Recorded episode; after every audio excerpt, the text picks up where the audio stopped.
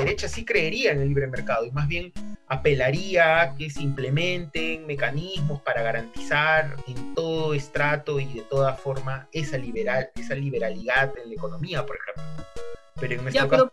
O sea, Luis Miguel, pero ahí estás pensando como politólogo, pues. O sea, estás pensando en tipos ideales. Eso es, malo. Dime, ¿eso es malo? Eso es malo. Dime si es malo. Pero yo te estoy diciendo que en la realidad es distinto. No, eso no es malo, es fantasía eso. Claro, o sea...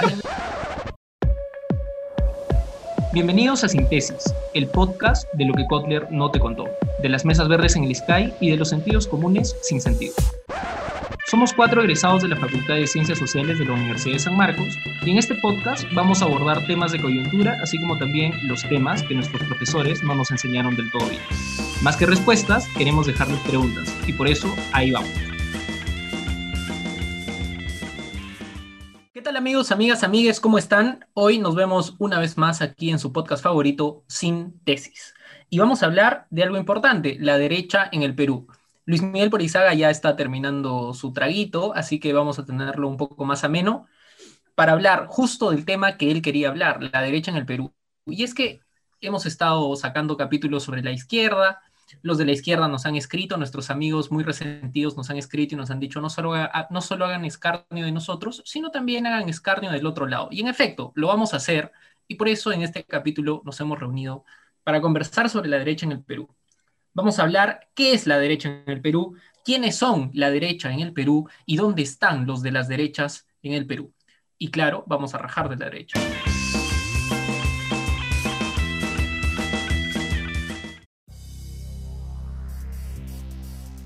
Listo, y para hablar sobre la derecha en el Perú, estamos con Luis Miguel Porizaga, el profesor Snape de IDL, con Estefano Corso, siempre el cusqueño rico presente aquí en este podcast, y José de la Cruz, nuestra cuota ayacuchana, aquí también en el podcast. Y César Aguilar, como siempre, moderando. Bueno, yo quiero empezar preguntándoles qué es la derecha en el Perú, cómo conceptualizarían a la derecha, claro, matizando un poco desde una perspectiva económica, social, política. ¿Cómo definen a la derecha en el Perú? Mira, les voy a ser muy honesto, yo no he, o sea, yo no, yo, yo no creo que he profundizado tanto sobre la, la, literatura, la poca literatura que creo que existe sobre la derecha, ¿no? Y que está vinculada, al menos en los últimos 30 años, eh, a un solo autor, que es Francisco Durant, ¿no? O sea, si hay una persona que se ha encargado de desmenuzar el pensamiento de la derecha y de las élites eh, en el país ha sido él, ¿no? Y creo que, digamos, con, todo mérito. Pero eh, de las pocas cosas que he podido, eh, digamos, leer un poco de, Durant y con las cuales coincido quizás en parte, y de las pocas cosas que, bueno, ya partiendo de un análisis personal, yo diría que la derecha en el Perú, en principio, no es una derecha ideológica. O sea, no es una derecha que tiene una conciencia de clase como derecha y que tiene un proyecto de país como derecha es una derecha estrictamente empresarial y económica, ¿no? Y que busca en coyunturas electorales plegarse a partidos políticos, como puede ser el Fujimorismo, como puede ser también, eh, bueno, el partido de Castañeda en su momento, ¿no? Eh, que tienen una bandera más conservadora en, lo social, ¿no? Eh, y, quizás que, que, favorecen hasta cierto punto los intereses políticos de las grandes élites, digamos, de los grandes capitales del país, ¿no? Para eh, avanzar su plataforma, ¿no? su agenda. Pero yo la verdad no creo que sea una, derecha que se esté pensando a sí misma en función de un proyecto de país, ¿no? o en función de, eh, de, sus contrincantes, que podría ser la izquierda o el centro o lo que fuese. ¿no? y claro, si queremos, bueno, no sé si vamos a tener tiempo para hablar de eso en el podcast, pero si quisiéramos, yo diría, ¿no? Si quisiéramos como que rastrear un poco los orígenes de la derecha actual que existe en el país, como, si quieres, como, como plataforma o propuesta política, aunque yo honestamente no creo que sea una propuesta política cohesionada. Supongo que es el Fredemo, ¿no? O sea, creo que es como que el, para mí sería en todo caso, ¿no? Como que el, el inicio de esta, de lo que se podría comenzar a hablar como la nueva derecha en el Perú, no sé. Lo, eso lo dejo allí, ¿no? Quizás me equivoqué y me corrija. Dale, Puri, yo sé que tú quieres hablar. Bueno, este, a ver, yo, creo de que la derecha tiene, tiene, tiene que ver mucho con bueno, el contexto político en el que nosotros estamos, ¿no? Y que cada país está. Eh, me parece que en el Perú la derecha va muy de la mano con grupos conservadores, ¿no? Grupos conservadores que a, su vez están muy relacionados con grupos religiosos. Yo creo que esa es una característica principal, mm. pero me parece que, que no somos el, el, único país en donde esa relación se da. Me parece que hay otros países de la región en la que esa relación entre conservador y grupos religiosos también está presente. Eh, y no solo países de América Latina, ¿no? Me parece que también, por ejemplo, Estados Unidos y otros países de Europa, me parece. Por ejemplo, si vemos España, nos vamos a dar cuenta que también hay una derecha que está muy relacionada con, con la iglesia, eh, y claro, hay algunas variantes, ¿no? Pero creo que hay una matriz que, que es, muy, que es muy parecida en, diferentes países, ¿no? Y como repito, no solamente de, América Latina. Yo creo que también hay una característica en, en, eh, relación a la economía, ¿no? Eh, por ejemplo, Francisco Durán, que era este autor que mencionaba Estefano, hace mucha referencia a estos eh, académicos o economistas o, digamos, políticos de derecha que son muy eh, liberales en la economía a veces y muy conservadores en otros aspectos, ¿no? Entonces yo creo que esa también es una, es una, es una característica de la derecha. Yo creo que es importante porque de una u otra forma, eh, yo antes, incluso yo me animaría a decir, ¿no? Y esto no lo dije en el capítulo donde hablamos de la izquierda, pero incluso yo me animaría a decir que, que, que, en nuestra cultura política lo que más vemos es una, un enfrentamiento entre conservadores y progresistas, ¿no? Ahora, eso no es, no, es no es lo único, me parece. Yo creo que esa, esa, esa dicotomía se ve más, por ejemplo, en Lima, ¿no? En donde, en donde está más clara, me parece, esa, esa, ese enfrentamiento entre progresistas y, y conservadores, ¿no? Y en ese pequeño universo que es Lima, ¿no? Entonces, claro, los progresistas son de izquierda y los conservadores son de derecha. Pero me parece que también hay otros factores a pensar la derecha y la izquierda desde regiones, ¿no? Eh, si nosotros claro, eso te iba a decir, eso te iba a decir. Sí, o sea, si por ejemplo uno quisiera traer un ejemplo de una izquierda que no fuera de Lima y por, lo, y por ende no tuviera las características que tiene la izquierda de Lima, como por ejemplo el progresismo y, un montón de, de, otras cosas más, uno quizá el ejemplo que está más a la mano ahora podría ser Pedro Castillo, ¿no? Pero incluso para algunos, y eso también tiene que ver mucho de, quién enuncia, ¿no? Para algunos quizá politólogos, científicos sociales, Pedro Castillo no es izquierda. Habría que ver, pues, qué criterios están utilizando para, para definir una izquierda, ¿no? Em, y también habría que ver si hay grupos conservadores en regiones, tal vez para muchos también científicos sociales, politólogos, qué sé yo, sociólogos, puede que eso no configure como una derecha, pero sin embargo están al otro lado del espectro, ¿no? Entonces, yo, yo creo de que hay, hay una cuestión ahí en relación a las características particulares que tiene toda sociedad en relación a esto, ¿no? Yo discrepo, perdóname papi, pero yo discrepo. No, no, está bien, está bien, hay que discrepar. Eh, progresistas versus conservadores, yo creo que es un poco limitado, o sea, sí, sí, de acuerdo hay, una derecha conservadora en términos sociales, pero también hay una derecha liberal, ¿no? O sea, creo que lo correcto, y tal vez la pregunta inicial eh, tuve que hacerla de mejor forma, ¿no? O sea, ¿cómo son las derechas en el Perú? Porque yo creo que tenemos un bagaje de derechas, este, unos más liberales que otros, otros más conservadores que otros, y que se diferencian claramente, ¿no? Sí, pero, pero por ejemplo, en, ese, en, eso que mencionas, en acerca de derechas, de derechas más liberales, em, yo creo de que no estamos hablando, primero para comenzar, de grupos, ¿no? Yo creo que ahí podemos identificar personas. Y, por ejemplo, un el ejemplo típico y que ya tiene muchos años, digamos, eh, como personaje, que bueno, que es abogado, pero que también opina en temas políticos, es un ejemplo que, que, que a mí me parece bien curioso. Enrique Gersi, por ejemplo. Eh, este, este, este señor Enrique García es un abogado, ¿no? Muy ranqueado, eh, que se jacta también de, sus redes y de los contactos que tiene y de, de las personas a las que ha representado en, juicios, en procesos judiciales, en fin. Pero él se considera un liberal. Ahora, ¿liberal en qué sentido? ¿no? Habría que, si analizamos el caso específicamente de él, bueno, puede ser una persona muy liberal en la economía, quizá, y habría que ver cuáles son los principios, bueno, en los que él basa su, eh, la, economía liberal, ¿no? la, que él defiende y la que él postula, y bueno, en fin, ¿no? Em, pero me parece que en otros aspectos no es tan liberal como en la economía, ¿no? Entonces, yo creo que esa es una característica de la derecha que nosotros tenemos, al menos la, derecha en Lima, ¿no? Yo, yo, por ejemplo, no me animaría eh, a tipificar una especie de derecha en provincia, que debe haber, pero yo no creo de que eso en provincia, que muchas veces se ve como Fujimorismo, sea necesariamente derecha. En verdad, no, no lo sé. Tal vez sea un populismo de derecha, puede ser. Eh, pero. Falta, pues, hermano. Tienes que viajar en el Perú, tienes que salir del escritorio, pues, weón. Ya, pero, pero ahorita no puedo, me con la pandemia, estoy. Ya, porque mira, hay, hay algunas cosas que me parece importante puntualizar. O sea, yo insisto, creo que tenemos un bagaje de derechas que no se puede conceptualizar como una sola. Punto número uno, ¿no? Punto número dos, ¿qué bagaje de derechas identifico? Por lo menos, y no sé si ustedes coinciden conmigo. Una derecha eh, socialmente conservadora este, y económicamente capitalista de explotación primaria, que es creo la que tenemos, eh, la que nos hemos acostumbrado a tener, que puede estar pues liderada por el Fujimorismo, ¿no? Tal vez por ahí, ¿no? Una, una, perspectiva.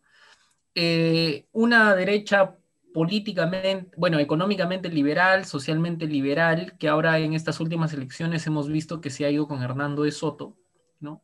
Y que creo que incluso parte del Fredemo se ha, se ha visto en esta, en, esta partición entre Fujimorismo, eh, Hernando de Soto y una tercera derecha muy conservadora socialmente y económicamente también bien poco más conservadora parecía el Fujimorismo, es López Aliaga, ¿no? Pero fuera de eso, yo creo que tenemos una derecha que viene del APRA, o sea, yo coincidiría con Zapata al decir que los quiebres del APRA en la historia del Perú han decantado en un aprismo de derecha, por eso tenemos a un aprismo apoyando a Fujimori ahora, que viene y justamente su origen es un traspié en la izquierda eh, que termina en la derecha, ¿no? Y por último, me animaría a decir, tal vez, una derecha popular que viene desde abajo, o sea, mientras las otras derechas vienen desde arriba, desde esta lógica de la élite política, económica, hay una derecha que viene desde abajo, ¿no? O sea, hay, por ejemplo, esta cuña como parte de esta derecha desde abajo, una derecha popular, em, que tiene rasgos conservadores, que no sabe a dónde va, ¿no? Que hay dispersión ideológica, pero, pero más o menos intentaría matizarlo por ahí. No, sé qué piensan, ¿no? Tal vez creen que no es derecha, pero bueno, yo, yo veo esto. Bueno, habría, habría que también postular una pregunta que creo que es válida, sobre todo en el contexto actual, es, ¿existen partidos de derecha en el Perú? O sea, ¿el Fujimorismo es ideológicamente un partido de derecha? Claro, puede serlo en, temas económicos, ¿no? Eh, quizás también en, algunos temas puntualmente sociales, ¿no? Pero su base sigue siendo una base, claro, como tú dices, un, populismo de derecha, si quieres, ¿no? Pero yo no, yo no sé si yo, digamos, me atrevería a hablar de partidos que, digamos, en términos de lo que José discutía la vez pasada, como que podrían epistemológicamente definirse como de derecha, ¿no? Claro. O sea, y, es, el mismo problema con la derecha en el país, ¿no? Yo al menos siento que no es una derecha que epistemológicamente se define como derecha, ¿no? Sino es una derecha que más bien cada seis meses, cuando digamos alguien habla sobre un impuesto a la riqueza, se juntan, porque evidentemente a todos les va a tocar pagar pato, y dicen, causa, mira, nos quieren cagar el negocio, ¿qué hacemos, no? Pero no es una derecha que esté, digamos, que no sé, cada año se reúna, ¿no? Bueno, hablando en, términos evidentemente muy, un poco ridículos, ¿no? Y diga como que, ya, ¿qué vamos a hacer para avanzar nuestra plataforma eh, en este año, ¿no? En términos políticos, en términos sociales, en términos económicos. Es una derecha que si quieres más reactiva, ¿no? Porque finalmente para ellos lo que funciona es como que eh, el piloto automático, ¿no? O sea, no, no, tiene ni, ni, por qué pensarlo, ¿no? Pero, no sé. pero eso, es, eso es de una, una derecha Claro, pero eso viene desde una derecha de élite, ¿no? O sea, habría que ver, este, lo que dices es, coincido completamente contigo, ¿no? Pero, eh, claro, habría, que ver lo que dice Kotler, en este caso Kotler sí nos contó de que la derecha en el Perú, por lo menos a lo largo del siglo XX, ha sido una derecha que no ha pensado al país, como decía Estefano, pero no solo no ha pensado al país, sino siempre se ha acomodado alrededor de enclaves económicos extranjeros. Y siempre el objetivo ha sido sobrevivir económica y políticamente mm. en estos enclaves, enriqueciéndose, ¿no? O sea, buscando el lucro personal antes que, en comparación a Chile, por ejemplo, construir una élite o una burocracia o una burguesía que piense al país y que construya país, ¿no? Entonces, claro, si eso lo traemos hasta ahora, funciona. O sea, la idea de, o sea, la idea de tener igual gente de derecha que solo piensa en su bolsillo, funciona, y que no construye visión del país, funciona, de acuerdo. Pero ah, también hay una izquierda que viene desde abajo, ¿no? O sea, eh, Acuña no es pues parte de esa izquierda gigante que monopoliza este, las farmacias, los seguros sociales, que monopoliza hospitales y que se reúne, o que monopoliza los medios de comunicación y que se reúnen para, para defender sus intereses, ¿no? O sea, Acuña representa otro sector de derecha, ¿no? O sea, el, Partido Morado incluso, yo me animaría a decir de que tal vez es la derecha más progresista que tenemos en el Perú. O sea, ellos se pintan de centro porque creo que es un roche reconocerse como derecha, pero, o sea, ideológicamente es el partido de derecha más progresista del Perú, ¿no? O sea, más progresismo que ellos creo que no hay en la derecha, ¿no? O sea, hasta Hernando de Soto en este intento de candidatura que ha tenido, no ha llegado a ese nivel de progresismo, ¿no? Entonces, yo creo que hay que matizarlo así. Coincido completamente con Estefano, pero no creo que solo venga de arriba, ¿no? También hay una derecha emergente desde abajo. No sé qué, qué, piensas, José. Mm, yo creo que hay que afinar un toque la idea de definir a la derecha, ¿no? O sea, desde el término mucho más, desde términos mucho más clásicos y que a Jaime Chincha le parece terrorismo o terroqueo, no, le parece terrorismo eh, utilizar Marx. Y Marx define, por ejemplo, a este grupo que podríamos entender como derecha, a aquel grupo que posee capital, pero no capital de el que te ha prestado una financiera para que puedas abrir tu kiosco, ¿no? Si no hablamos de capital financiero, que te permite desarrollar una empresa eh, con una capacidad de contratar 100 personas y tener un volumen de producción importante, ¿no? Entonces yo, yo entiendo así a la derecha, a este grupo de personas que tienen un capital importante y que en base a eso desarrollan un negocio. Y por eso mismo es que también pienso que la derecha que tenemos en el Perú se podría diferenciar entre derecha con capital eh, de origen o de preponderancia eh, nacional o de, o de preponderancia local. Por ejemplo, el caso de Acuña es ese, que tiene su capital básicamente gira en torno a la dinámica eh, del país versus el capital extranjero, ¿no? que es lo que ha preponderado de repente en buena parte de la historia del país. Porque tenemos el problema de que la derecha no piensa el país porque el capital no es, es, no es local, ¿no? es un capital nacional. Por tanto, no, para ellos no es necesario eh, pensar el país y tampoco mejorarlo. Lo que se tiene es, como decía un amigo historiador que viene trabajando este tema, robándole la idea, él me decía de que en el Perú no se tiene eh, lo que se entiende como una república empresarial, en términos de historiadores como Contreras. Ellos entendían de que había una república empresarial, pero él más bien pensaba que lo que había eran gremios empresariales y que esos gremios empresariales venían rotando de manera distinta eh, para generar mecanismos que les ayuden a cooptar el Estado, ¿no? No tenemos una república empresarial, por tanto, ¿no? Porque una república empresarial, él decía, no te permitiría los monopolios. Eso es importante. Nosotros tenemos una derecha que defiende los monopolios. Si nosotros tuviéramos una derecha, eh, yo, voy, yo voy a decirlo así crudo, ¿ya? Una derecha menos mediocre, promoverían el libre mercado y también una libre competencia. Lo que tenemos aquí es una derecha mediocre en la que desarrollan el mercado en la medida de que ellos están ajustados y controlan el Estado para que puedan hacer bien su negocio y de una manera muy mediocre. ¿no? El ejemplo que cualquier persona puede haber sentido de esto, por ejemplo, es lo que pasa con Movistar y el pésimo servicio de, Internet que nos brinda, eh, las farmacéuticas y, podría seguir, ¿no? Entonces, lo que caracteriza a, la derecha peruana es eso, un espíritu conservador en el, en el asunto político y, entre comillas, un espíritu, espíritu liberal que no llega a cuajar en lo económico, ¿no? Porque, como decía, eh, no tenemos eh, un ánimo de romper con los monopolios. Ahí tienes a... El grupo Romero es probablemente uno de los grupos que tiene el circuito comercial más completo, ¿no? Tiene el financiero, el BCP, tiene a nivel logístico lo que es Ranza, a nivel de alimentos tiene a Alicorp. Y, ya, o sea, con eso el hombre ya te hizo todo, ¿no? Y, está empezando a, dinamizar mucho la, sus capitales comprando o aliándose con capitales colombianos, chilenos. Eh, y hago un paréntesis en esto, lo que nos pasa también es de que nosotros eh, conocemos muy poco sobre lo que hace la derecha. Y es como que deberíamos estar más bien permanentemente eh, informados sobre lo que ellos están haciendo, ¿no? Porque repercute de alguna manera en nuestro país. Pero la derecha también tiene dentro de este ánimo de monopolizar el capital y el mercado, también capitalizan la información, perdón, monopolizan la información. Entonces tenemos este... comunicaciones, ¿no? Exacto, entonces ahí están, ¿no? O sea, los, monopolios asolapados están ahí y, esa creo que es la derecha que tenemos, ¿no? Una derecha muy mediocre que políticamente se, se alía o trata de, de buscar poner paños fríos cuando la situación va a romper con sus monopolios, ¿no? Así yo entiendo la derecha, ¿no?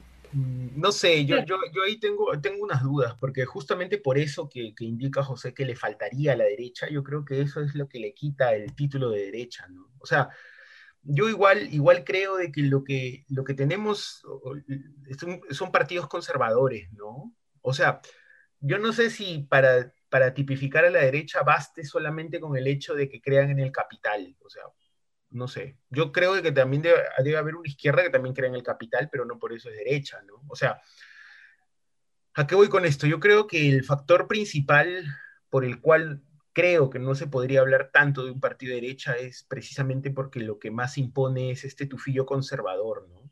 Que como partido o grupos de partidos conservadores lo que buscan principalmente es proteger o, salvaguardar el, sistema que ya existe, digamos, ¿no?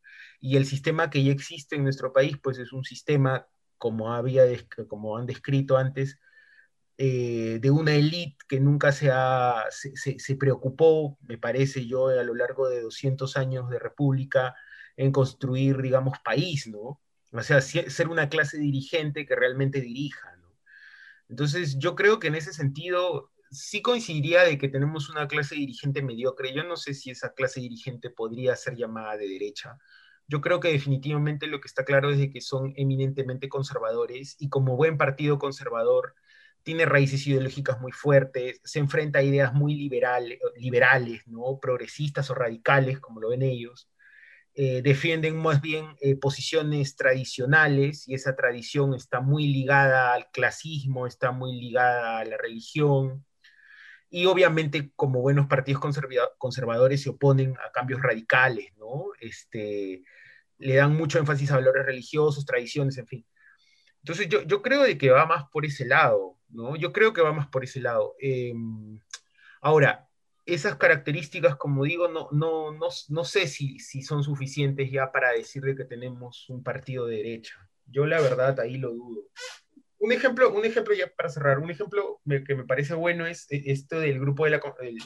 o sea, los mismos liberales que se, que se dicen de, digamos, derecha liberal, ¿no? Y económico, en el, en, en el, fondo no creen en el libre mercado, ¿no? O sea, estos empresarios o esta élite que se llena la boca hablando del libre mercado y la mano invisible y todo lo demás, a la hora de la hora lo que vemos es de que en la práctica ellos no creen en eso, porque más bien llevan a cabo prácticas como el monopolio, concertación este, de precios, eh, el, grupo de la construcción, por ejemplo, en el caso de Odebrecht, con estas constructoras peruanas demuestra eso, ¿no?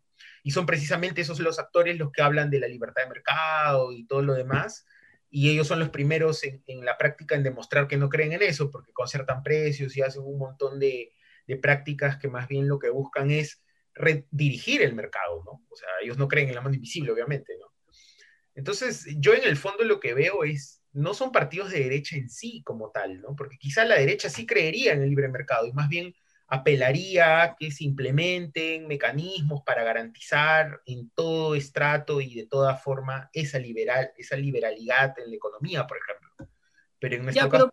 O sea, Luis Miguel, pero ahí estás pensando como politólogo, pues, o sea, estás pensando en tipos ideales. Eso es, malo, dime, ¿eso es malo? Eso es malo, dime si eso es malo. Pero yo te estoy diciendo que en la realidad es distinto. No, eso no es malo, es fantasía eso. Claro, o sea, en la realidad, en el Perú eso es distinto, pues, o sea, claro, si un grupo de derecha o la derecha en el mundo está pensando en un libre mercado, tiene ciertas ideas liberales en cuanto a temas sociales, este, eh, temas religiosos, en fin, o sea, en el Perú no es así, pues tenemos una derecha precarizada, que luego lo hablaremos, pero no tiene intelectuales como para avanzar en el pensamiento de derecha como va el mundo. O sea, Hernando de Soto muy bien lo ha definido a López Aliaga, ¿no? O sea, y creo que López Aliaga encarna la mayoría de la derecha que tenemos en el Perú y es la, la que tú dices.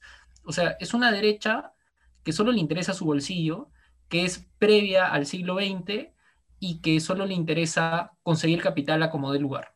No hay construcción de idea del país, no hay eh, apertura a, una nueva idea de derecha en el mundo, este, no hay nada de eso. O sea, simple, simplemente es una derecha que piensa en su bolsillo y se acabó, ¿no?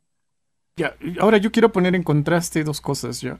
Por ejemplo, en Argentina, eh, uno de los empresarios más importantes que era Torcuato de Itela, eh, él se preocupa en desarrollar y, desarrollar las ciencias sociales allá y, las artes también y, en un ánimo eh, de filantropía él empieza a financiar investigaciones, museos, etcétera, ¿ya? ¿Por qué? Porque sabe que eso dinamizaba también eh, la vida en Argentina y a la vez también le cambiaba la imagen de una persona que solamente estaba interesada en comerciar. En el Perú no tenemos ese ánimo, ese ánimo filantrópico, ¿no? Es muy, muy, muy escaso. Acá lo que se tiene en el Perú básicamente con, la derecha son, son personas que ni siquiera se preocupan en la innovación y tampoco se preocupan en, generar, en desarrollar capital para que haya investigación en, en universidades, al menos privadas excepto la Universidad Pacífico y la Universidad Católica, ¿no? que tienen una dinámica que ha empezado eh, hace, hace, menos de 60 años, a pesar de que la Universidad Católica ha sido fundada a inicios del siglo XX, esta dinámica empieza desde otro lado. Eh, y el otro asunto es de que la derecha aquí se alimenta mucho también del factor religioso, ¿no? Aquí la iglesia tiene un ánimo, o, históricamente tuvo un empuje mucho más bravo para pensar los problemas sociales que la misma derecha y, se acercó un poco a la izquierda, ¿no?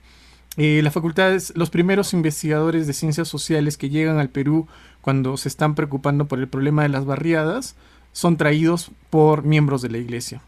No son traídos por las universidades, no son traídos por la derecha. O sea, si yo fuera un empresario y viajar en el tiempo, diría, oye, ahí había una oportunidad de desarrollar el negocio inmobiliario, ¿no? No la vieron, o sea, ellos estaban en su rollo de estos cholos a que han venido a vivir a la ciudad, ¿no? Entonces, históricamente creo que uno puede ir pasando por las distintas etapas de nuestro país y dándose cuenta cómo tenemos una, ya ni siquiera una derecha mediocre, ¿no? Sino una derecha pasiva, una derecha que está esperando simplemente eh, que la gente pague su mensualidad del negocio que han instaurado y ir a cobrar, nada más. Es como el señor Barriga en el programa El Chavo del Ocho, ¿no? va, te cobra y si eres un moroso te va a tratar de humillar para que les ocupes el, eh, eh, el, kiosco y puedas seguir viviendo de, de, la chamba, ¿no? Pero yo creo que esos dos factores para mí son muy importantes, ¿no? La derecha nunca ha querido mm. acercarse mucho a la gente mediante la filantropía, a pesar de que en el 60, cuando estaba la izquierda con estas olas de hacer congresos eh, de partidarios, hubo un ánimo también en el 60 eh, de tratar de, empezar a juntarse los empresarios y pensar el país, y ahí es donde sale este asunto del CADE, ¿no? Y empiezan ellos a, pensar el país. Pero el CADE se ha vuelto en una especie de emboscada a candidatos o como una pasarela de modelos para ver quién se ajusta mejor a nuestros intereses antes que entrar a debatir qué cosas necesitan ellos como empresarios y en consecuencia repercutiría mejor para nuestro país. Claro, ahí el otro tema también eh, y, con lo que dices, ¿no? O sea, eh, ya es una derecha precaria en todo sentido, precarizada además por ellos mismos, que no piensa. Ahora, yo no sé si, si esto de la filantropía eh, es una característica como para decir que podemos tener una derecha con rostro humano, ¿no? O sea, yo creo que ahí hay una dejadez intelectual por parte de la derecha, al menos en términos sociales, ¿no? O sea, si bien la derecha se ha quedado en la economía solamente eh, y no ha ahondado en, estudios sociales, en, investigaciones sociales. Eh, por lo menos desde el 90 en adelante, creo que sí han tenido un impulso importante en cuanto a formación de cuadros de derecha. O sea, y ahí podemos pasar a hablar del tema de dónde está la gente de derecha y dónde se forma la gente de derecha y de dónde sale la gente de derecha. Porque el IPE, por ejemplo, el Instituto Peruano de Economía, que es tal vez el instituto por excelencia que, que forma cuadros de la derecha en el Perú, donde supuestamente están sus intelectuales, eh, recién sale en el 90, o sea, si no me equivoco es en el 93, 94 que se funda el INPE, eh, el IPE, y, o sea, tiene 30 años de vida, o sea, menos, ¿no? Eh, antes no, no, han tenido cuadros o una formación de cuadros como las ha generado el IPE, por ejemplo, ¿no? O la Pacífico, este, que se ha convertido en una universidad de derecha, claramente de derecha, eh, en los últimos 20, 30 años, ¿no? O sea, no sé cuándo se ha fundado, pero son como que los núcleos de formación de derecha, ¿no? O sea, yo, creo, yo creería que sí, en estos últimos tiempos, después de Fujimori, se ha, ha habido una preocupación por formar cuadros, porque yo entiendo la preocupación de la derecha en ese momento era no podemos permitir que sigan existiendo Fujimoris con la amenaza que significaba Fujimori en, antes de las elecciones. O sea, frente a Vargas Llosa, no, no después, cuando ya es, es cooptado y es un gobierno de derecha y todos felices, ¿no? Entonces yo creo eso, ¿no? Ahora, ¿dónde más está la gente de derecha? Habría que ver. Yo creo que también la derecha está metida en el arte, ¿no? O sea, no, no nos olvidemos de este Fernando de Cislo mandando una carta al Instituto Nacional de Cultura para que no premen a Joaquín López Santay, porque no es arte, ¿no? Sino es artesano. Eh, allí está Vargas Llosa también, ya está toda esa mancha, ¿no? O sea, eh, no en vano, eh, cuando publican trabajos biográficos de Vargas Llosa y toda la gentita, es gente que ahora tiene un pensamiento muy tirado hacia la derecha, ¿no? Por eso te decía que el ánimo filantrópico no es, no es poca cosa, porque demuestra también hasta qué punto la derecha se está comprometiendo con su entorno y, tenemos esa derecha cultural, entre comillas, cultural en el sentido de, lo que, entre comillas, es alta cultura y a la gente le encanta ver en los museos, ahí está, ¿no? Ahí está la derecha, o sea, reproduciendo de manera muy eh, sistemática un pensamiento conservador que es muy conveniente a ellos, ¿no? Yo, yo, la verdad no sé si eso es derecha, ¿ya? Yo creo que es una élite conservadora que ha tenido el control de este país económico, económicamente durante mucho tiempo. Ahora, yo no sé si eso califica como derecha, pero yo creo que son grupos conservadores de élite. Durante mucho tiempo han dicho aquí qué es arte, en el caso, en el ejemplo que pone José, ¿no? qué es arte, qué no es arte, este, cuál es la forma correcta de invertir en la plata y otras cosas más, ¿no? Pero yo la verdad no sé. Lo, que pasa es que yo me apoyo en, un capítulo, volví a escuchar uno de los episodios hace, hace unos días en el que Estefano decía que, por lástima, hay que hay que revalidar o, reevaluar la idea de qué tan nación somos en este país, ¿no? Qué tanto el Perú eh, es, una nación, ¿no? Y yo creo que bajo esa misma lógica, en tanto no se ha consolidado la idea, la idea de una nación, los, empresarios tampoco responden a una idea, o mejor dicho, responden a un interés nacional.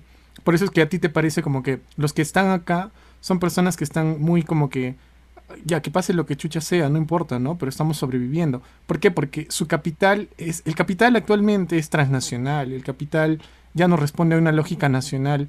Y, creo que eso es importante porque eso te permite ver quiénes son de derecha. Ah, tú piensas en gente como Trump, como Bolsonaro, ¿no? Que tienen capital y tienen un pensamiento también muy marcado. Pero yo creo que el hecho de que tengas una nación también muy precaria, una, una nación todavía casi en semilla, repercute en aspectos como estos, ¿no? Eh, que la derecha no, no te piensa el país porque no entiendes ni siquiera qué cosa es el país, ¿no? Yo, yo, yo quizá me animaría más bien a pensar y a intentar describir, ¿no? Quizá, miren, y esto es algo que se va construyendo en el camino, ¿no? Quizá el, el nombre del episodio de hoy día quizás no sea la derecha en el país, sino intentar describir la élite conservadora que ha tenido el control del país en muchos aspectos de la vida social a lo largo de mucho tiempo, ¿no? En, el Perú, por ejemplo.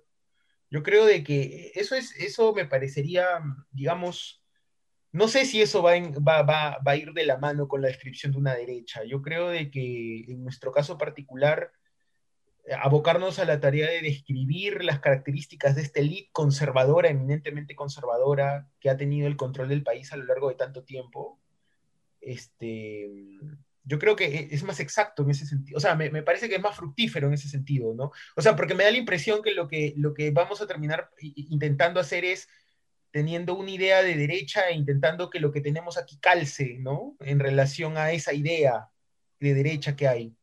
Y me parece que lo que tenemos no llega ni a eso, ¿no? O sea, yo, yo, yo coincidiría en parte con lo que dice José en relación a la mediocridad que tenemos como derecha, pero yo ahí ni siquiera diría mediocridad de derecha, yo diría que es una mediocridad de la clase dirigente, de la élite conservadora de este país que ha tenido el control y el poder durante tanto tiempo, ¿no? Repito, yo la verdad no sé si eso, si eso llega a derecha, porque por ejemplo, yo estoy seguro, en el ejemplo que ponía José, ¿no? Eh, Cislo y que eh, este, la diferencia en la que hace este, hacía este señor de artesano y artista, puede que en otros aspectos el tipo pues sea muy progresista, ¿no?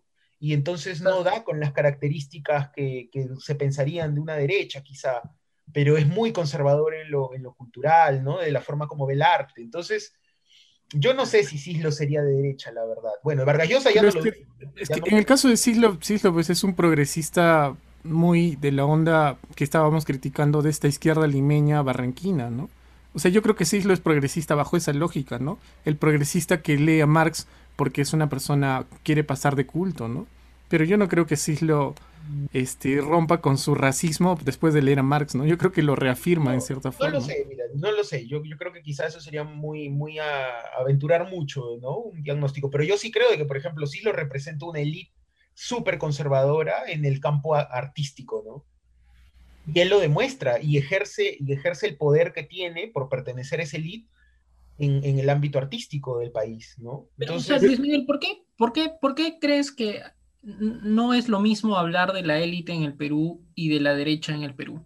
O sea, ¿crees que hablar de la derecha no significa exactamente hablar de la élite en el Perú? O sea, ¿no crees que nuestras élites son de derecha? O sea, ¿no, ¿no crees que esa es la derecha en el Perú? Es que yo creo de que la derecha, para ser catalogada como derecha, no es solamente, no, no debe cumplir solamente ciertas características en lo económico, me parece. Me parece. Esa es la forma en la que yo lo leo una, digamos, y ya ahí tú, tú puedes criticar y decir, claro, estás, estás yéndote por el tipo ideal y todo, pero bueno, hay ciertas características, me parece, que una, una derecha, para ser llamada derecha, debería cumplir, y me parece que la económica es una nada más, una de, las, de los tantos factores, pero no debería ser el único, me parece, no es el único. Ya, de acuerdo, deberían ser liberales en términos económicos, dices. Ya, pero deberían ser liberales en términos sociales. Ya, pero no es, no es liberal en los otros aspectos, pues. Entonces, yo. al otra vez creo que estamos yendo al tipo ideal, ¿no? O sea, nuestro país... es que, es, que es, importante, partir de un, de un, punto, digamos, más o menos para ubicarse, ¿no? O sea, para eso sirven los tipos ideales, o sea, no para que calce exactamente, pero te ubicas a partir de eso. Sí, sí, pero, o sea, no, no, no te sirve ubicar eh, la derecha como parte de nuestras élites. O sea, tenemos una derecha a la que le gusta los gobiernos militares, tenemos una derecha rentista a la que le gusta preservar su capital. Podemos tener, podemos tener mucho de eso, pero yo creo que no llega, no siquiera ese grupo llega a ser derecha como tal. O sea, ya, José dice que es una derecha mediocre, yo creo que ni siquiera es derecha, ¿no? Son grupos, grupos de élite conservador. Es que grupo de élite conservador que, cuida sus intereses y por eso son liberales en economía y nada más, digamos. Y son estás diciendo que el concepto les queda grande, la categoría les queda grande. ¿Eso estás diciendo? Yo creo que sí, o sea, mira, si tanto, yo creo que podrías hablar de una proto derecha, ¿no? O sea, yo creo que no, no, no le llega a eso, ¿no? O sea, este, gente como el que le respondió a Mariátegui sobre sus siete, sobre sus siete ensayos, eh, Víctor Andrés Belaunde, ¿no? O sea, ese ánimo eh, que, tenía Víctor Andrés Belaunde podrías considerar como mm. derecha. Pero es que, es que estamos hablando solamente de una persona, ¿no? O sea, para Pero no, alrededor de Víctor Andrés Belaunde había más personas. Ah, estaba el mismo eh, Ribagüero también. Ya, pero a lo que voy es cómo esa, ese pensamiento se, se, materializa, no sé, pues en un partido de masas, no lo sé, pues loco, algo así, ¿no? Yo, creo que, Luis dice es bien, bien interesante, o sea, por, porque digamos, si uno lo ve desde la perspectiva inversa, y creo que eso es válido, creo que digamos también por allí como que se pueden sacar varias pistas, ¿no? ¿Cuánta gente verdaderamente se autoidentifica como de derecha en este país? Digamos, la gente que vota por Aliaga o por De Soto o por Keiko, o sea, así como también existe en, la izquierda, ¿no? Que yo, yo no creo pues, que el voto orgánico de, Verónica Mendoza han sido gente pues, que ideológicamente se concibe como izquierda, ¿no? Eh, más bien creo que es gente que se aglomera sobre todo en base a, a, las posiciones eh, conservadoras sociales y, políticas que mantienen estos candidatos en, sus, en sus plataformas. Y, o sea, y eso, por ejemplo, a mí yo diría, yo diría que el voto que ha habido por López Aliaga es un voto más, digamos, de el voto antimunda, si quieres, que más un voto de derecha, ¿no? O sea, este, este, este, este voto que ha consolidado López Aliaga, esta aglomeración, ¿no? De los trogloditas de la sociedad peruana, que son pues los que no quieren que hayan gays, trans, puta, que les llega el pincho la, educación con enfoque de género, que les llega el pincho que haya mujeres empoderadas en, los medios de comunicación. Que se, horrorizan con el TODES, por ejemplo. Claro, o sea, ese es, ese es el voto, el voto antimunda, ¿no? No es un voto de derecha, o sea, no es un voto que dice, por ejemplo, quiero que lo económico sea así y lo social sea así y lo político sea así, ¿no? Es un voto como que, puta, este tío le ha dicho a Mónica Delta que vaya a la cocina y que prepare un sándwich y que no joda y que se calle, y a mí me gusta eso, ¿no? Y eso es lo que representa el voto de, López Aliaga, digamos, no es un voto orgánicamente de derecha, ¿no? Ya, pero no se resume a eso, ¿no? O sea, no, claro, claro, en las elecciones se ha notado claramente cierta posición ideológica que se puede, puede tener ciertos partidos. O sea, la idea de cambiar la constitución o no cambiar, cambiar el modelo o no cambiar, también ha definido, ¿no? O sea, López Aliaga ha dicho, no es necesario cambiar, hay que retocar. O sea, la gente que ha votado por él no, no solo es porque diga Miguel Pincho este, Mayra Cuoto con su, con su munda, sino es, no quiero que toquen nada. Por eso son conservadores, precisamente, ¿no? Pero no, no todas las derechas tienen esa característica de, ser conservadores. O sea, ya, de nuevo. De nuevo por eso digo, hablemos de derechas. O sea, no hablemos de una sola derecha, hablemos de derechas. Que no calcen el tipo ideal me parece bien, porque nuestro país es tercermundista, hermano. O sea, así como la literatura demora años en llegar, las ideas demoran años en llegar y en acoplarse a la sociedad y en generar cambios. pero, pero a lo que voy es de que, ponte, si el tipo ideal, yo, no vamos a andar en eso ahora, pero si el tipo ideal me dice, por ejemplo, mira, para que una derecha sea, sea digamos, eh, nombrada como derecha, ponte, se tendrían que cumplir cierto tipo de requisitos y lo que estamos viendo en que nuestro país a duras penas se logra con uno, el tema de la economía. Entonces eso realmente, para eso me sirve el tipo ideal, ¿no? Decir, oye, mira, esto exactamente no es derecha, ¿no? Repito, esto es una élite conservadora que a lo largo de los años y de las décadas no ha querido perder sus privilegios, ¿no? Y ha visto que dentro de esa lógica para no perder sus privilegios, tener el control económico es fundamental, ¿no? Y no solo el control económico, porque eh, de alguna manera José lo dice también, ¿no? O sea, es un híbrido medio raro ahí también, ¿no? O sea, es una élite conservadora en todos los aspectos, conservadora en lo artístico, conservadora en lo social, conservadora en muchos aspectos, y que lo único que quiere mantener es, primero, que nada cambie, como buenos conservadores, y segundo, mantener sus, sus, sus beneficios, sus, sus, eh, digamos... Ya, pero por ejemplo, yo, yo, yo insisto, o sea, en los últimos años hemos tenido un incremento de las derechas en el sentido de, por ejemplo, en regiones, este, en Cusco, por ejemplo, un gran sector de jóvenes de Cusco con visibilidad son de derechas, se reconocen de derechas, pero no por pertenecer a una élite o por descender de hacendados grandes. Y ah, que, eso es porque son unos alienados, Pecholo, son unos alienados. Claro, pues, Porque tienen todo este rollo que ha llegado desde hace algunos años con financiamiento extranjero, porque hay que decirlo, hay fundaciones alemanas, gringas, que financian estas, estas cosas, ¿no? Entonces, son grupos de chivolos que van con el rollo de la libertad, ¿no? Entonces dicen, nosotros creemos en la libertad. Claro, es un rollo mucho más liberal desde el punto de vista, digamos, moderno en términos teóricos, ¿no? O sea, ya no es pues un pensamiento de derecha de hace 20 años, como mucha, mucha gente de derecha sigue pensando ahora en el Perú, sino es una derecha un poco más actualizada, un poco más leída, pero se reconocen de derecha sin pertenecer a ninguna élite. Entonces, ellos también son de derecha, ¿no? ¿O no? O sea, ellos, ellos son mucho más de derecha que, que, por ejemplo, yo creo que Cislo, ¿no? Porque además ellos sí programáticamente, o sea, pertenecen a una corriente libertaria regional, ¿no? O sea, donde están, puta, desde Milley a todos estos impresentables que, o sea, Agustín Laje, ¿no? O sea, todos estos huevones que tienen el discurso de la libertad, ¿no? Eh, y que se reconocen o se identifican como libertarios, eh, y que, claro, ¿no? Utilizan esto, este tema de, de, de, de la, de la libertad personal, ¿no? Eh, en todos sus sentidos, ¿no? En sentido económico, político, etcétera, ¿no? Pero, pero en ese aspecto, por ejemplo, aquí en el Perú no hay libertarios, O sea, si tú escuchas hablar a esa gente, como, como Gloria Álvarez, Milei y toda esta, esta, esta, gentita, ellos apuestan, eh, por ejemplo, que eh, van de la mano con los derechos LGTBIQ, por ejemplo. Y eso, en, nuestro país, eso es impensable, ¿no? Entonces, esa es una cosa, yo por eso insisto, yo acá creo que no tenemos una derecha, yo creo que es un intento de derecha, pero es una élite que no llega ni a eso. O sea, y, de nuevo, ¿no? Este ejemplo que ponía, que, que ponía José Víctor, Víctor Andrés Belaunde, me parece, ¿no? Ya, pero esos son pensadores aislados, ¿no? O sea, no hay un cuerpo, me parece, que haya pensado el país desde la derecha, que vaya, Yo creo para que... pensar el país desde la derecha me parece que es necesario ir más allá de lo económico, ¿no? Tiene que no, no, pero lo que pasa es que allí hay, hay, hay una desinformación sobre esa gente, ¿no?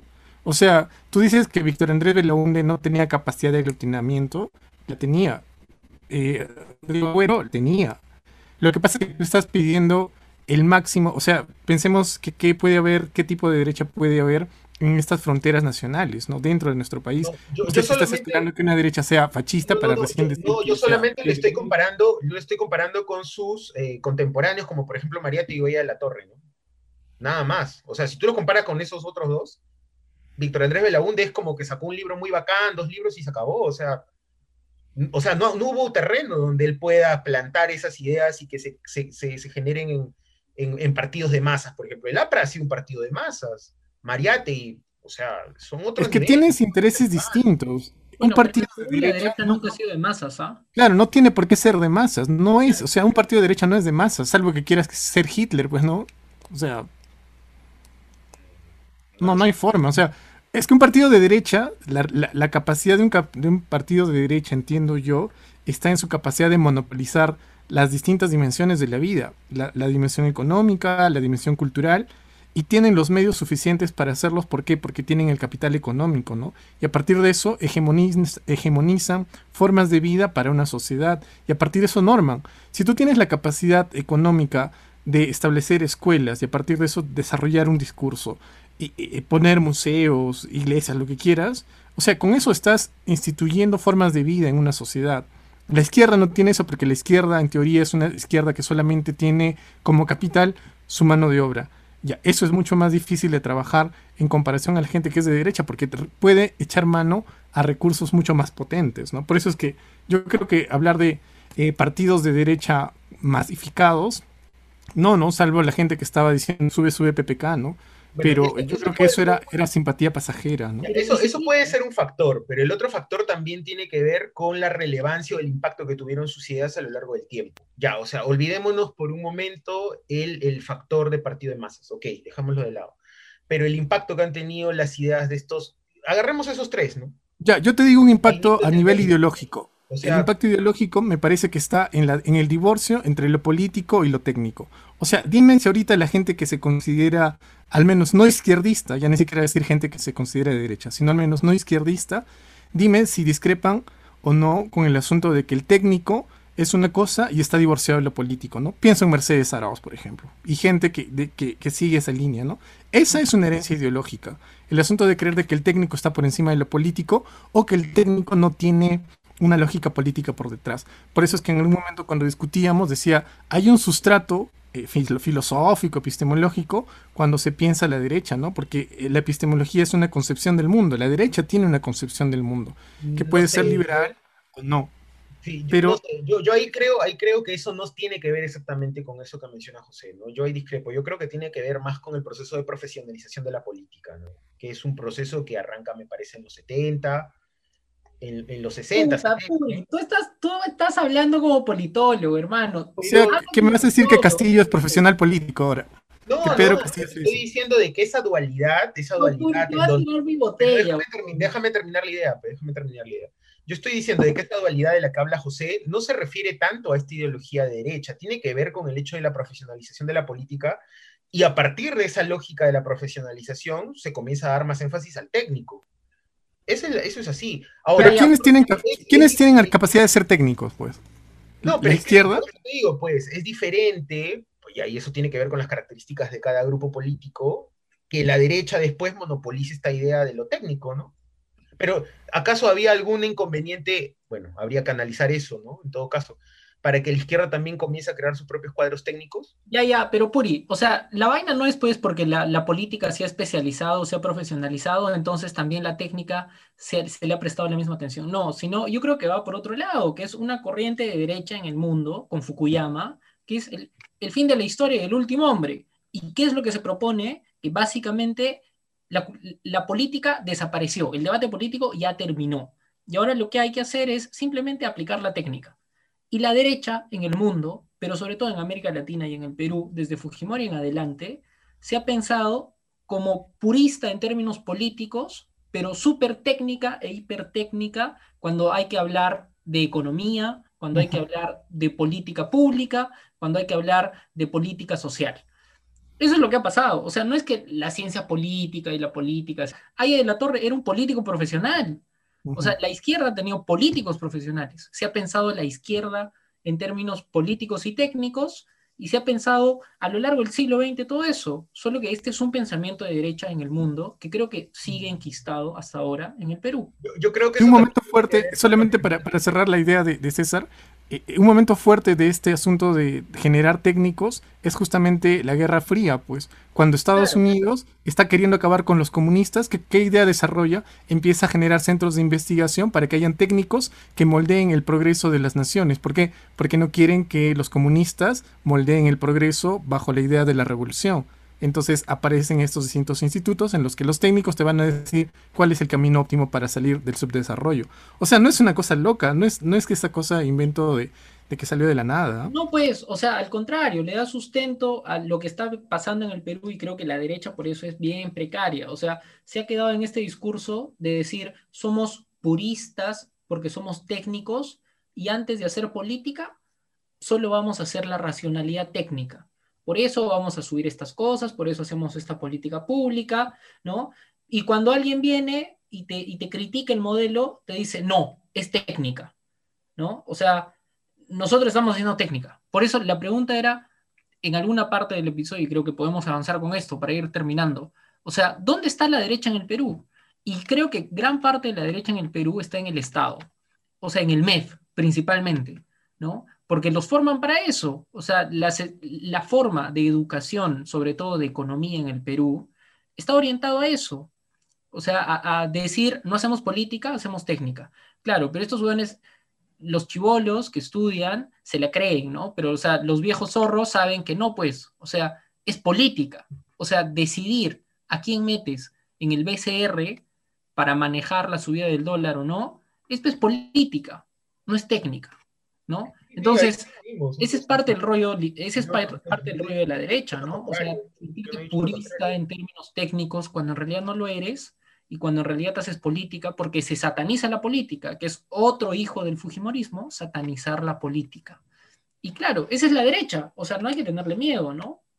A decir eso, digo. O sea, yo no estoy en contra de eso, ¿no? Pero yo sí creo de que este proceso que ustedes describen o que describe José está, está muy ligado a la profesionalización de la política. Y eso tiene que ver con el hecho del contexto en el que surgen estos, este, por ejemplo, no sé, pues allá de la torre, que el ejemplo que tú ponías, ¿no? Este, no, César. O sea, en ese momento lo que se buscaba en un discurso político era un discurso inclusivo, ¿no? Incluir masas, incluir gente que no era ciudadana, no era representada es el objetivo principal. O sea, tiene que ver con el contexto histórico también.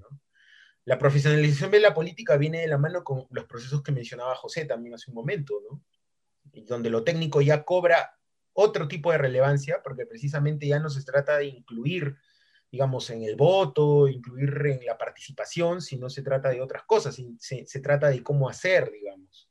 Se trata de cómo salir de una crisis, se trata de cómo mantener el dólar estable, o sea, digamos, es otro mundo, ¿no? Es otro mundo. La primera mitad del siglo XX es un mundo muy diferente a la segunda mitad del siglo XX. Entonces, eso es un factor que también hay que tener en cuenta, ¿no? Y los políticos que se, que se tienen en esos, en esos periodos obedecen precisamente a esos contextos diferentes. Entonces, incluso acá te podríamos meterle más, más al tema de la ideología y cómo se caen las ideologías. Y tú has hablado de Fukuyama, ¿no? Hay también un, contexto ahí acerca que ya va más allá de, derecha y, lo técnico, ¿no? Que la, ideología como tal se va al diablo, ¿no? Cae el muro en el 89, no lo sé, o sea, hay, hay otros factores también que tomar en cuenta. Sí, está bien, pero es eso, ¿no? O sea, ya bueno, en fin, después de la sacada de mierda que hemos tenido, que me parece productiva. Ya, te gustó este capítulo, por lo visto. Lo hará. Te ha gustado. Este, rapidito. ¿Dónde está la gente de derecha en el Perú? Ya Puri ha dicho que ya eh, la derecha es un concepto muy grande para lo que tenemos aquí, ya. Pero ¿dónde están? Yo he adelantado algo, he dicho que están en el Estado, han copado el Estado. Paco Durán tiene razón al decir que las élites y la derecha ha capturado al Estado en los últimos 30 años. Eh, pero ¿dónde más están? ¿no? Eh, en el IPE creo que es el centro de formación más importante de la derecha, ¿no? La Pacífico también. ¿Dónde más? Centros de reproducción ideológica. El Club de Lima. Lima. Tú, lo dijiste, tú lo dijiste hace un momento, pues, o sea, centros de reproducción ideológica, ciertas universidades, institutos. Ya, pero yo, ¿sabes qué? Yo me animaría a decir que gran parte del pensamiento de derecha en el Perú se ha naturalizado a partir de las escuelas de economía de las universidades del Perú. Sí, y, mira, aquí hay un dato. ¿ah? Eh, Mercedes Arauz fue no sé cuántos años directora de ADEX. Y mira cómo ha sido su trayectoria. O sea, creo que no tenemos que ir tan lejos para encontrar personajes e instituciones que reproducen eso, ¿no? es que es el único factor de derecha que tú encuentras, pues, en esta supuesta derecha. Es lo, económico es el único factor, entonces la derecha va a estar en todos los organismos económicos. No, culturalmente también, ¿ah? culturalmente también. O sea, el Ministerio de Cultura, por ejemplo, le bloqueó el, premio o la postulación al premio, a novela eh, del año a Rafael Dumet cuando postuló con El espía del Inca, bajo un argumento tonto, ¿no? Y, y el asunto era de que preferían premiar a un, a preferían premiar una novela que hubiera sido editada por una editorial grande, ¿no? O sea, eso es, a ese tipo de monopolio me refiero, ¿no? Mira, no sé si eso tenga que ver con la derecha. Yo creo de que sí tiene que ver con, de nuevo, con una élite ahí de mierda que está enquistada y que quiere marcar la pauta acerca de lo que es buena literatura, mala literatura. Igualito que lo que quería hacer Cislo, ¿no? Esto es arte, esto es artesanía. Podemos agregar, perdón, podemos agregar que también la, derecha se caracteriza por vivir mucho pensando en su región, ¿no? Vive solamente pensando en Lima, vive pensando de repente solamente en Arequipa, o vive y, y, está a espaldas al resto de regiones, ¿no? Este, eh, pensemos en el caso de Acuña, por ejemplo. O sea, no solo hay derechas regionales. Yo les voy a contar una anécdota para terminar. Y ya se las he contado antes por interno, pero se las cuento para que toda la gente lo escuche. Eh, por ejemplo, cuando ganó Castillo en primera vuelta, una señora que tiene una empresa de turismo importante en el Cusco recibió la llamada de su personal de limpieza. O sea, imagínense el hecho de que tu personal de limpieza te llame a las 9 de la noche el domingo al dueño de la empresa, de esta empresa de turismo grande en el Cusco, celebrando y diciéndole, señora, ¿usted ha visto que Pedro Castillo ha ganado la primera vuelta? ¿No?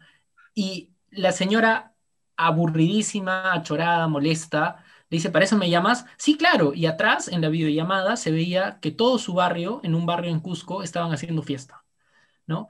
Pero el hecho es de esta anécdota de que esa es la derecha también en, regiones, ¿no? Por ejemplo, en el Cusco, que es una ciudad que tiene empresas de turismo y que supuestamente vive del turismo y mucha gente se dedica al turismo, eh, esta señora, al igual que otras empresas de turismo, iban a firmar un comunicado de respaldo a López Aliaga. Entonces, yo me preguntaba, al final no lo hicieron público ya, y yo me preguntaba, ¿por qué los grandes empresarios de turismo quieren firmar, es, una asociación ya, la ATT, que tiene como 300, 300 eh, inscripciones ahí de, empresas de turismo.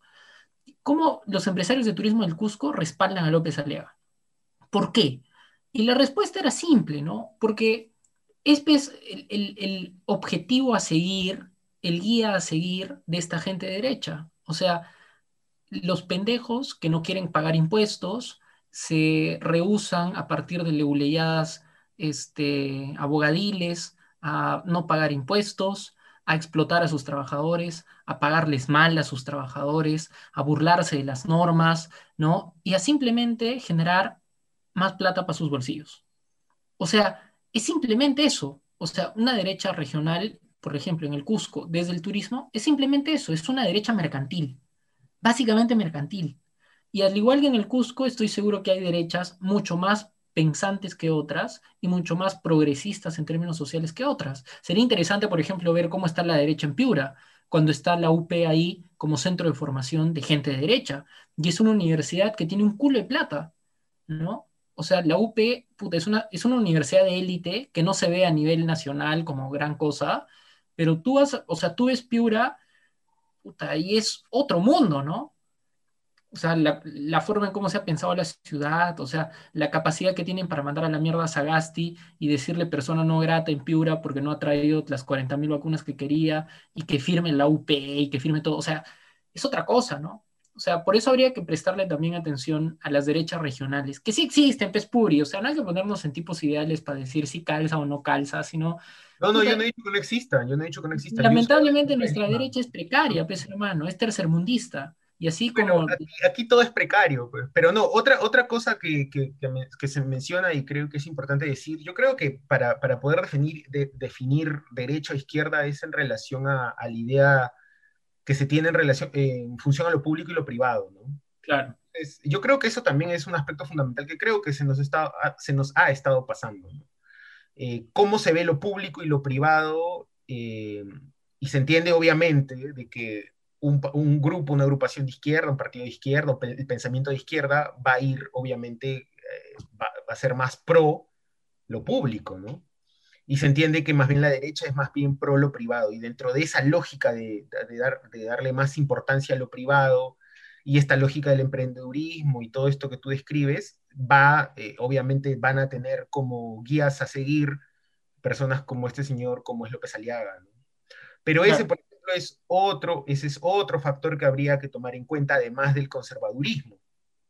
O sea, yo estoy seguro de que si, si, intentáramos hacer eh, o, tomar cuatro o cinco, cinco eh, indicadores a partir de los cuales intentemos construir eh, el pensamiento de derecho de izquierda en el país, yo creo que sería mucho mejor, ¿no? Pero yo creo que definitivamente nos vamos a dar cuenta de que eh, hay muchas cosas que no calzan con la idea de lo que se debería, debería pensarse de izquierda, ¿no? O de derecha, en todo caso. hemos llegado al final de este episodio.